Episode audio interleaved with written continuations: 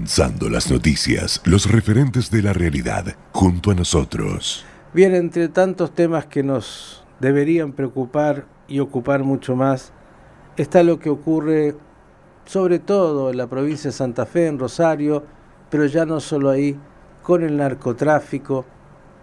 A ver, las imágenes que usted conoce de Colombia, de México, no están demasiado distantes de la Argentina. Ver a una persona colgada de un puente, otros que son ajusticiados por eh, mercenarios y todo lo que produce cuando ingresa en una sociedad el tráfico de las drogas y con él lo peor, narcotráfico, terrorismo y una situación indominable. Quien viene hace mucho trabajando sobre esto, por suerte hay quienes tienen el coraje, es justamente nuestro amigo Juan Félix Marteo, que es el bueno, director del Centro de Estudios sobre Seguridad Hemisférica Terrorismo y Criminalidad Financiera de la Universidad de Buenos Aires y que ha desarrollado hace poco un seminario con distintos expertos y quienes trabajan para luchar contra este flagelo. Marteo, ¿cómo le va? Miguel Stoyerman lo saluda. El buen día. Gracias por estar bien, muy bien. Gracias por estar con nosotros. Como decía, te hemos escuchado tantas veces y ahora además planteando con mucha contundencia que esto sale de la órbita de Rosario, porque algunos creen que, bueno, esto se concentró en Rosario y cada vez la preocupación tiene que ser mucho más global. ¿Qué nos dirías? Cuando los grupos criminales mutan y logran penetrar la esfera de la política, se convierten en una especie de mafia esto es lo que diferencia de alguna manera la mafia del, crimen organizado. El crimen organizado satisface sus objetivos logrando resultados económicos y ese es eh, el punto del suceso, digamos. Cuando eh, muta y penetra la política, ya logra, digamos, niveles de estabilidad, logra niveles de protección y continuidad que justamente hacen que se estabilice la ilicitud en el marco de un programa democrático, republicano, etcétera. Entonces, lo que estamos viendo en Santa Fe es una es, esta mutación. Nosotros tenemos eh, manifestaciones muy claras de narcotráfico, tenemos eh, eh, juego ilegal, tenemos eh, corrupción sistémica, pero hemos empezado a ver extorsión, la multiplicación de métodos de extorsión y además... Mm. Se nos cortó, Daniel, ahí parece la comunicación. Vamos a ver si logramos retomar esta comunicación con el licenciado Marteo. Claro, mm, el tema del el narcotráfico, el tema de lo que corrompe el tema de cuando se instala y pasa a ser justamente una sociedad con aquellos que deberían combatirlo. Y de ahí en más... perdóname. Uy, ahora te escuchamos de vuelta. Sí, sí, nos decías que, que cuando se transforma de alguna manera en una sociedad y están ustedes monitoreando una sociedad con la política y con aquellos que tienen que combatir este flagelo y que lo están monitoreando.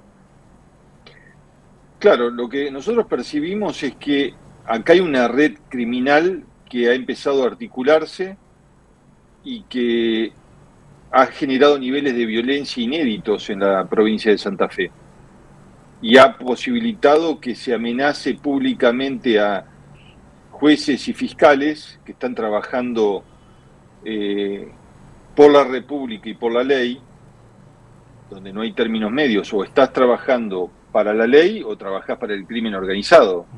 Hay muchos fiscales y muchos jueces que sin ningún nivel de protección han llevado adelante procesos tremendamente difíciles y los han llevado a buen puerto. Hubo condenas y eso es muy importante y hay que rescatarlo.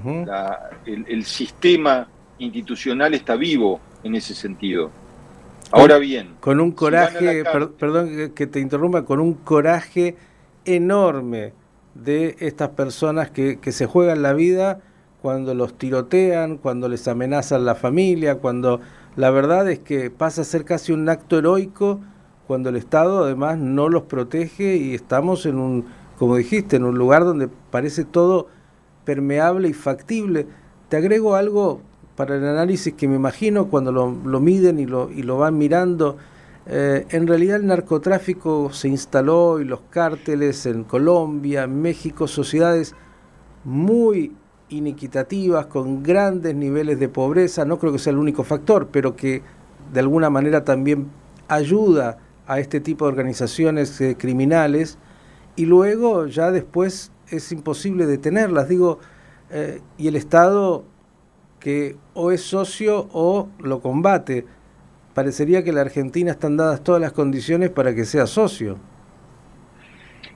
Mira, eh, te vuelvo a decir, eh, vemos un proceso muy delicado. Ahí vos señalaste varias eh, condiciones. Claro, la, situación geográfica de los países que mencionaste es clave. Lamentablemente, eh, en los países andinos tienen el oligopolio en la producción de cocaína, de hojas de coca y cocaína, y abastecen a los mercados mundiales desde estos lugares. Después México tiene la cercanía con eh, los Estados Unidos, que lo hace un, también un lugar estratégico. Son condiciones excepcionales. En la provincia de Santa Fe también hay condiciones geográficas excepcionales, porque está a la, a la vera de un tráfico tremendo de comercio eh, legal y por, por supuesto, digamos, eso permite que se adicione, que se incruste el comercio ilegal de drogas y de contrabando y de otras formas de ilicitudes. Entonces está en un lugar eh, excepcional por su geografía. Pero claro, eh, ha habido eh, los procesos de declinación de las calidades de vida en las periferias urbanas de Rosario, de Santa Fe, en estos últimos años, en estos, digamos, últimos 30 años, ha sido tremendo. Y, y, agregando, obviamente en el análisis que ustedes ya entienden que tenemos fronteras enormes, Argentina es un país enorme en términos de tamaño y totalmente permeables por todos lados, con lo cual eh, los narcos y, todo lo que tiene que ver con estas organizaciones eh, criminales pueden trabajar casi con, con total tranquilidad, ¿no? Muestran enormes vulnerabilidades tenemos que mirar muy de cerca lo que pasa en la hidrovía, donde por supuesto es un, un canal muy importante para el comercio lícito de la Argentina, pero hay que mirar con atención porque en ese andarivel eh, están llegando las drogas que después se comercializan en el país. pero si vos me permitís, hay un punto que es crítico y, vos estabas mencionando algo por lo que pude escuchar cuando me sumé, que es el uso de la inteligencia.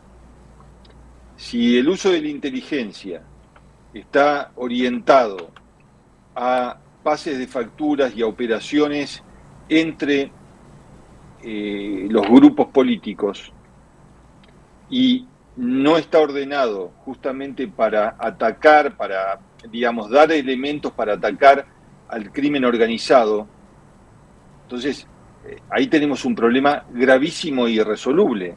Si la policía pierde el territorio, pierde información, si el sistema penitenciario eh, no puede controlar lo que pasa en, en, las cárceles, pierde información respecto a la operación de los, eh, de los, que, de los que fueron condenados, si, en, si la AFI ocupada de otras cosas, se pierde la inteligencia estratégica. Digo, y, y, porque quisiera agregarte una pregunta eh, que tiene que ver con lo fenomenológico. Eh, algunos dirán, bueno, en un país, en una crisis eh, de producción económica como tiene la Argentina, esto es dinero fácil. Rápidamente el narcotráfico, lavan dinero, bueno, ya está, tantos barrios, tantas cosas que se desarrollan. ¿qué es lo que produce en el tiempo? Porque claro, es como una tentación rápida de dinero fácil, pero ¿qué es lo que termina de pasar con los países donde el narco se instala y donde, digamos, todo está corrompido por esta mafia? Digamos, son las nuevas formas de esclavitud que generan este tipo de, de situaciones que la sociedad admite, porque en definitiva el problema no es solo de, la dirigencia política, sino es de la sociedad tal cual va organizando sus modos de vida. Acá eh, lo que comprobamos que son nuevas formas de esclavitud, porque si vos tenés un hijo de 10 años en una periferia pobre de Rosario, ese chico es cooptado inmediatamente por el narcotráfico. Y si vos tenés la chance de participar de procesos de licitaciones purios, eh, donde está metida plata del narco y del, juego clandestino, eh, el político que recibe eh, y autoriza esa licitación es otro esclavo del sistema. Finalmente, me parece... perdóname, y lo más importante y lo más crítico que hay que mirar con atención y es algo que está enterrado en un pozo muy profundo, que es la financiación de la política. Mm. Claro que Cuando los, los, los recaudadores de dinero aceptan el dinero del narco, obviamente no viene el narco directamente, viene una empresa que está construida, digamos, como empresa fachada y que le eh, genera, digamos, todas los, las posibilidades para que el dinero llegue de manera lícita, pero el, jefe de campaña tiene que decir, yo esta plata no la acepto.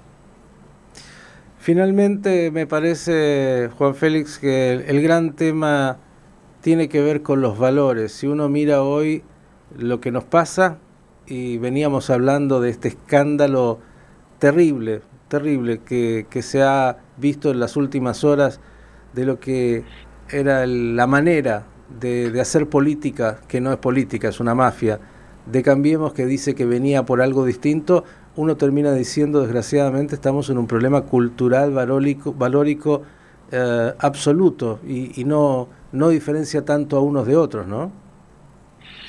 Es toda una decisión. ¿Querés ser libre o querés ser esclavo? Esta es la verdad, digamos. Cuando vos educás a tus hijos, le decís, mirá, estas son eh, las maneras en que vos podés ser libre. Ahora, si vos querés eh, consumir drogas a los 18 años y después eh, querés ganar plata fácil y después eh, querés participar de toma de decisiones sin estar preparado, bueno, son formas que conducen a la esclavitud. Finalmente, siempre está la opción, ¿no? Es esto, ¿qué camino querés elegir para, para vivir, ¿no? Y, y ahí es donde está la pregunta. Ustedes vienen viendo esto hace ya hace mucho y decías, ya ha salido de la esfera de Santa Fe de Rosario. ¿Qué están viendo en, otras provincias? Nosotros estamos viendo en primer lugar que el, problema regional tiende a ser más crítico que antes. Hay mayor cantidad de producción de cocaína de máxima pureza por parte de los tres países andinos. ¿Cómo decís? Pero si hubo intervención eh, internacional, hubo planes de ayuda, programas de reactivación, para erradicar los cultivos. Bueno, el resultado de todo eso es que tenemos la mayor producción mundial de cocaína en la historia. Y los países productores de marihuana, Paraguay es uno de los más importantes de, América Latina, eh, han aumentado. Entonces, el contexto regional es negativo. Los carteles de cocaína eh, brasileños ya pusieron un pie en Paraguay. Y en el contexto argentino decimos que si se dan una serie de condiciones que llevaron a Santa Fe a este estado en otras provincias, va a pasar lo mismo. En un minuto, porque es lo que nos queda hasta el panorama de noticias, ¿qué se hace? ¿Cómo se combate? Es una decisión política, obviamente, pero además de eso, algunos se preguntan si no es eh, eh, necesario, bueno, una reformulación incluso de lo que significa la legalización o no de las drogas. ¿Cuál es tu mirada? No, lo que necesitamos es una eh, sociedad consciente de los riesgos a los que está sometida hoy en día y necesitamos políticos fuertes, independientes, que trabajen para el bien común. Ese es el punto de partida muy clásico de la, de la, de la acción política. Juan Félix Martó, director del Centro de Estudios sobre Seguridad Hemisférica, Terrorismo y Criminalidad, gracias por lo que haces y sigues haciendo para justamente crear conciencia. Desgraciadamente me parece que estos temas tantas veces pasan a segundo plano por lo urgente y estos son los temas importantes, con lo cual si no los atacamos tendremos un problema después urgente de todos los días que ya creo que está siendo parte de nuestra agenda. Miguel, muchas gracias. Eh. Un gran abrazo gracias, gracias, por estos minutos. Señores, panorama de noticias de la hora 9.